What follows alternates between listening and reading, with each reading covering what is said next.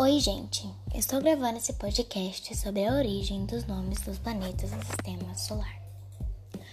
O Sistema Solar abriga todos os objetos espaciais que estão sob o domínio gravitacional do Sol. Temos dois planetas oficiais que fazem parte desse sistema: Mercúrio, Vênus, Terra, Marte, Júpiter, Saturno, Urano, Netuno e Plutão. Mas vocês já pararam para pensar sobre a origem dos nomes dos planetas e como ou por que esses nomes foram escolhidos.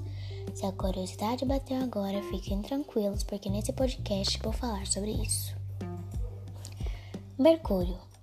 O planeta em questão foi associado a Mercúrio, o mensageiro dos deuses que para os gregos atendia por Hermes, justamente por causa dessa velocidade toda em sua trajetória.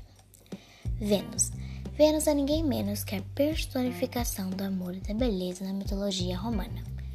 Na cultura grega, atende pelo nome de Afrodite. O nome Terra vem de Telos, deusa do solo fértil do panteão romano, equivalente a Gaia, que para os gregos representava a Mãe Terra. Marte. Quando os quando os astrônomos viram esse planeta vermelho, a associação óbvia foi com a cor do sangue, e é por isso que Marte recebeu o nome dos, do deus romano da guerra, o mais violento dos deuses. Júpiter. Já Júpiter recebeu o nome do deus romano equivalente a Zeus. Para os gregos, isso porque Assim como Zeus é o maior dos deuses, Júpiter é o planeta mais majestoso. Saturno.